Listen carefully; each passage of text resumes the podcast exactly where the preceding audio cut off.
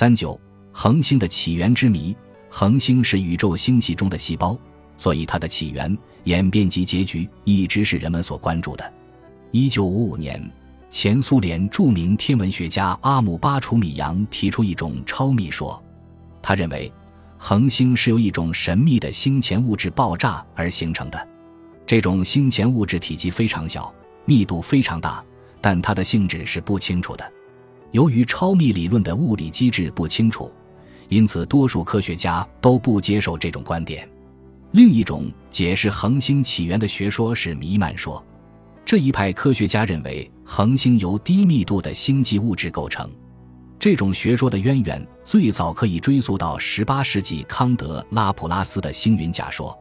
星际物质是一些非常稀薄的气体和细小的尘埃物质，它们在宇宙中各处构成了庞大的像云一样的集团。这些特质的主要成分是氢和氦，它们的温度在零下一二百度。人们一般把星云分为两种，一种是被附近恒星照亮的星云，另一种是较暗的星云。星云的形状有网状、面包圈状等。著名的猎户座星云则像一匹披散着鬃毛的黑色马头，所以也称马头星云。恒星是由星云构成的，但真正构成恒星的物质是非常大的。如构成太阳这样的恒星，就需要一个方圆九百亿千米的星云团。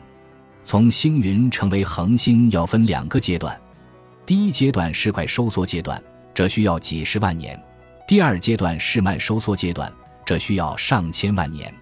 星云快收缩后，半径仅为原来的百分之一，而平均密度却提高一亿亿倍，形成一个原始的星胚。这是一个云团，中心为密集核。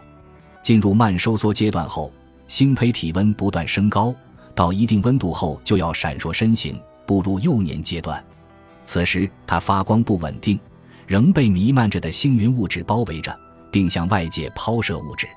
近些年来，随着射电技术不断提高，人们对星云的物质成分做了很多观测，为恒星起源研究提供了新材料。